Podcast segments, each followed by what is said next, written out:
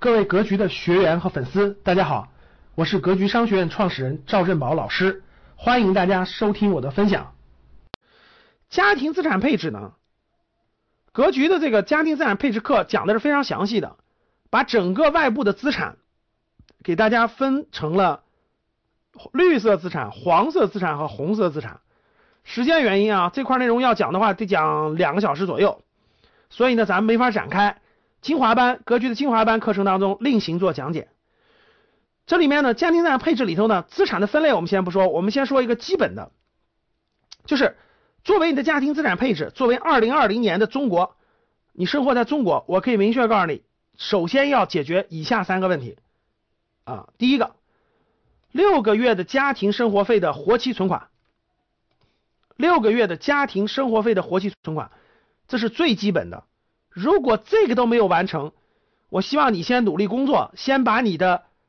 活期存款，甭管它放在支付宝里还是放在那啥的，你的家庭，我们以家庭为例啊，你说老师我一个人吃饱了不饿，那我不管你，你的年龄太轻了。我说的是以二十六七岁往上啊到五十多岁中间的这种家庭，好，家庭六个月的生活费活期存款都没有的，给我打个零儿。你说老师，我家庭我连六个月生活费都没有，就指着发了工资然后活的，发了工资柴米油盐呢，啊，没有的给我打个零，六月都没有啊。第二，十二个月家庭生活费的定期存款，就是你谈何家庭资产配置呢？你得解决掉最基本的，我说的最基本的这三条，你才能谈资产配置啊。六个月家庭生活费，这是第一最少的一点。你看打铃的，看打铃的，各位看到打铃的没？这这就得拿救济金的，你知道吗？这发生危机了就得拿救济金的。十二个月家庭生活费的定期存款，就银行的定期存款要有十二个月的家庭生活费，就是你先攒钱，先攒，先把这笔钱腾出来。十二个月，假设你们家生活费是五千块钱，那你先攒个六万块钱定期存款放那儿别动。啊，教室里的管家，教室里各位太太，教室里的各位太太，甭管你老公赚多少钱，赚多赚少，你先把这条告诉你老公啊，这笔钱必须放到我手里啊，各位太太，太太是管家的，太太是关系到家庭能不能度过危机的，太太的智慧关系到你们家孩子有没有奶粉吃，有没有营养吃，能不能上得了学，所以太太们是要。兜底的啊，各位太太啊，什么叫有智慧？开家庭会议的时候就要告诉你老公，